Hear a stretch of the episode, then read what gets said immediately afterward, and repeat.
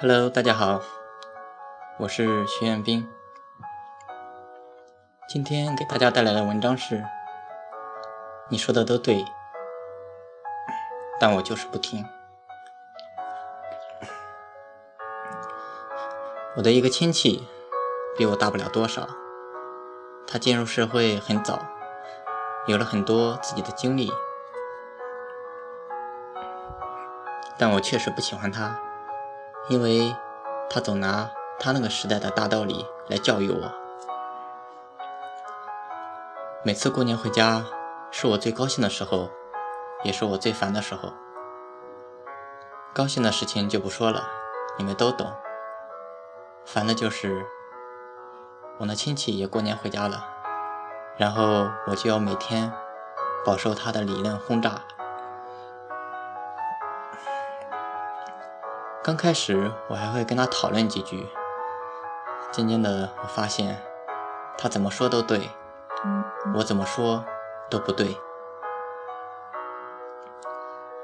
这也没办法，毕竟他在外面混了好多年了，思想上也已固定了。就算是为了自己的面子，他也会用力维护他自己的观点。那我还能怎样？只好敷衍了。然后虚心接受，坚持自己。嗯，你说的都对，但我就是不听。或许有些人觉得这句话未免太过狂妄自大，太过装叉。那是因为我什么都不是。如果是马云、李彦宏等这些大佬说出这句话，那肯定又成为经典名句，口口相传。什么话不重要，重要的要看谁说的。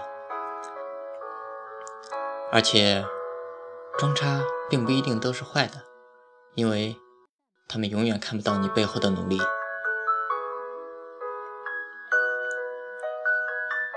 其实，在我们的身边，总会有这样一些人，对你评头论足。评出来的全是坏点，试图用自己的努力来让你相信你很失败，而这也是人性的最弱点。受到别人的批评，也总会首先怀疑自己是不是真的错了，然后试图解释一下。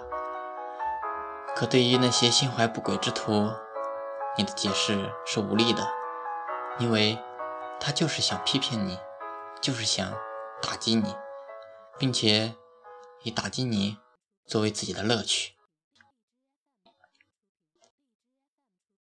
就像我之前的一份工作，从总部调过来两个部门的成员，其中一个是部门领导，另一个和我一样是员工。说实话，那么些天我从来没见过一次，哪怕是一个字的表扬。无论怎么做，那个员工仿佛都得不到上司的满意，然后就是一个劲的谩骂。其实我真的很心疼那个员工的，他从来都不会和那领导争论，甚至说有些懦弱，然后只是一个劲的按照那个领导的意思去修改他的工作。我就不懂，怎么就会有如此对自己不信任的人？面对如此的谩骂还去听从？或许有人觉得他这是很虚心的在学习，其实就是心虚罢了。他让你这样改，你就这样改；让你那样改，你又那样改。那他让你去吃屎，你吃吗？无论怎么改，你都改不好。他就是调戏而已。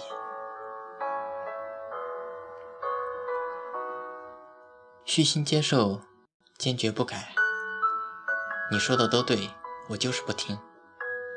这句话我也是从我走路带风那里看到的，但觉得真的很对。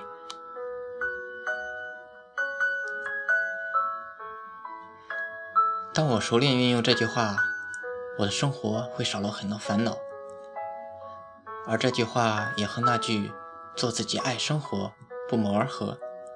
我们要做自己，并不是说不去听取别人的意见，而是不要把时间浪费在傻叉身上。我是徐彦斌，学而时习之，感谢欢喜。